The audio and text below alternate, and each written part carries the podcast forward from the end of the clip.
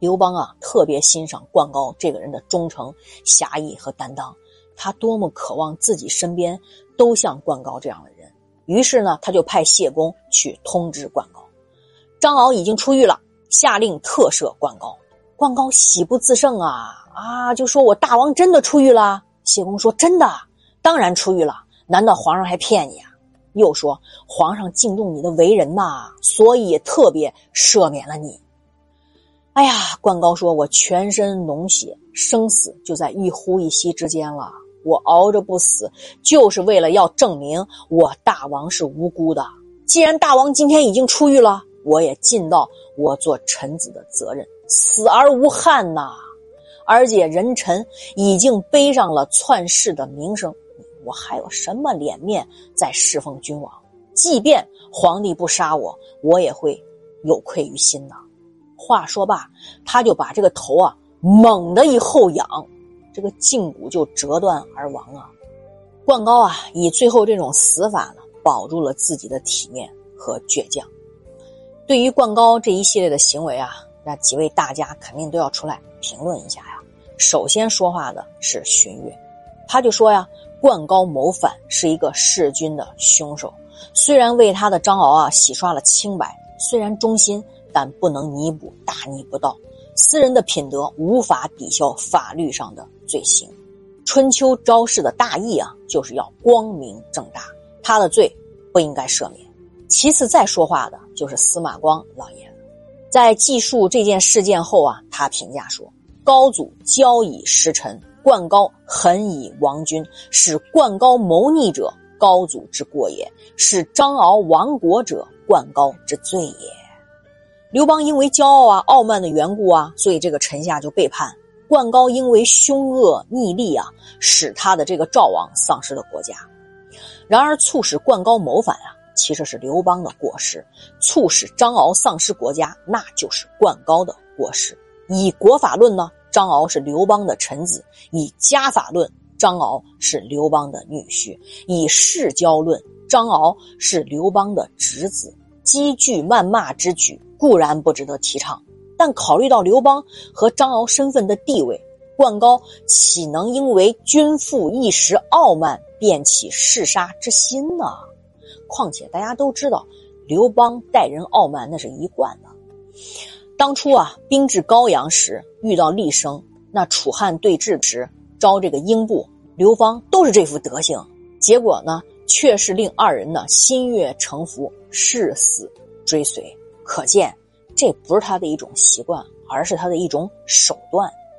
刘邦统一天下之后啊，撤销了异姓王，是既定方针了。张敖之前啊，有燕王臧荼、楚王韩信和韩王信；张敖之后啊，还有梁王彭越、淮南王英布和燕王卢绾。张敖啊，被废黜王位，本来就是刘邦计划内的事儿。无论有没有灌高这一出，张敖都会被废。因此啊，司马光老人家说呀，灌高狠以亡君，致使张敖亡国。其实本质啊，这就是人家刘邦的心事儿，跟遇不遇到这事儿都会撤销异姓王的。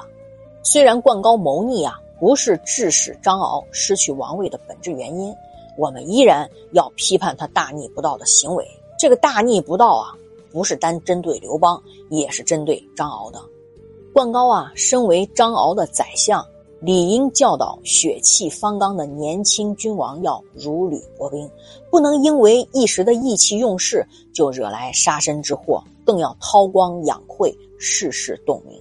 想不到，你看这灌高的火气比人家王还大，在遭到张敖明确的拒绝之后，他胆儿多肥啊！他竟然瞒着大王行刺。皇帝对于一念后此举导致这一连串的严重后果呀，所以荀悦说灌高之罪不能被赦免，是有道理的。灌高的事儿啊，至此还没完。我们刚才说过，刘邦下令啊逮捕赵王张敖的时候，也宣布赵国的官僚宾客，谁要敢跟张敖一起来首都的，都屠灭他三族。但是你看那两个人，田叔和孟叔，都是伪装成了张敖的家奴，义无反顾啊，跟着自己的王来侍奉左右。当张敖宣告无罪之后啊，刘邦对这田叔和孟叔两个人的侠义行为那是很赞赏啊，于是就召见他们，和他们在一番交谈之后啊，就发现，哎呀，这两人学识渊博，就连现任的官员啊都没有超过他们能力的，于是分别任命他们俩担任郡长跟封国宰相。《史记》啊记载，追随张敖前往长安的是孟叔、田叔等十几个人。到《资治通鉴》中，就剩田叔、孟叔两个人了。《史记》中说，刘邦与田叔、孟叔等交谈后，认为汉朝大臣当中没有能胜过他们俩的。哎，显然是言过其实，因为当时萧何、张良、韩信三杰还都在呢，陈平、周勃、樊哙还是群星璀璨，何止？这些人都不如追随张敖来的这十几个人吗？这些啊，都不过是刘邦啊安抚人心的客套话罢了。刘邦想问题的视角啊，那是站在高处来看全局。当时的赵国啊，比邻匈奴，现在赵王张敖被废了，赵相灌高、赵武都自杀了，所以刘邦不能再赶尽杀绝了。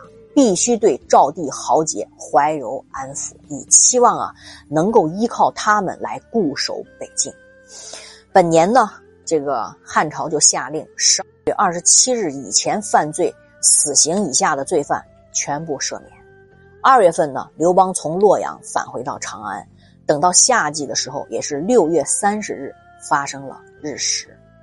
这随后啊，刘邦就下令擢升啊丞相萧何当相国。《资治通鉴》关于这段事儿记载啊，是源于《史记·高祖功臣侯者年表》之萧何兰所记。汉元年为丞相，九年为相国。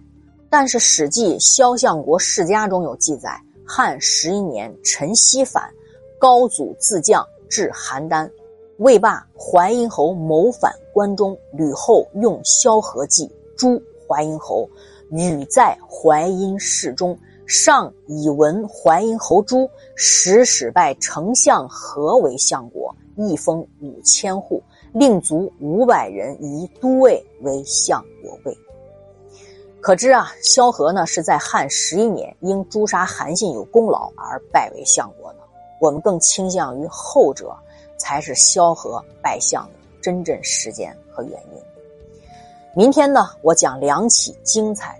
宫斗一场呢是戚夫人和吕雉的争宠戏，另一场呢是陈曦跟王皇结合的叛变。今天呢就到这里吧，爱你们，我们明天见。